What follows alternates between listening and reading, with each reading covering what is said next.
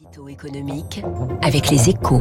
Et avec les conseillers HSBC, experts de vos projets. Jusqu'où peut-on aller quand on est bien informé? Bonjour François Vidal. Bonjour François. Directeur délégué de la rédaction des Échos, la France reste l'un des champions d'Europe des impôts de production selon le baromètre annuel de l'Institut Montaigne et du cabinet Mazars.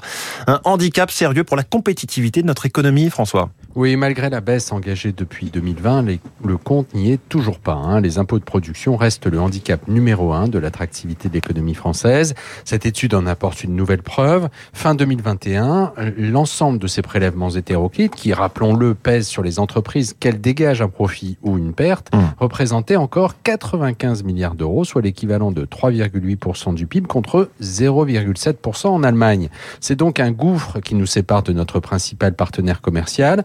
En fait, en Europe, il n'y a que la Suède qui fasse pire que la France. Et tant que cet écart persistera avec la quasi-totalité de nos voisins européens, la compétitivité du site France restera à la traîne. Alors quand même, François, il y a une nouvelle baisse des impôts de production prévue euh, cette année et l'an prochain pour un total de 8 milliards. Oui, c'est vrai, hein, mais étant donné les sommes en jeu, on voit bien que cela ne suffira pas. À ce rythme, il faudra plus de 10 ans pour que la France revienne dans le, la moyenne européenne. C'est beaucoup trop long.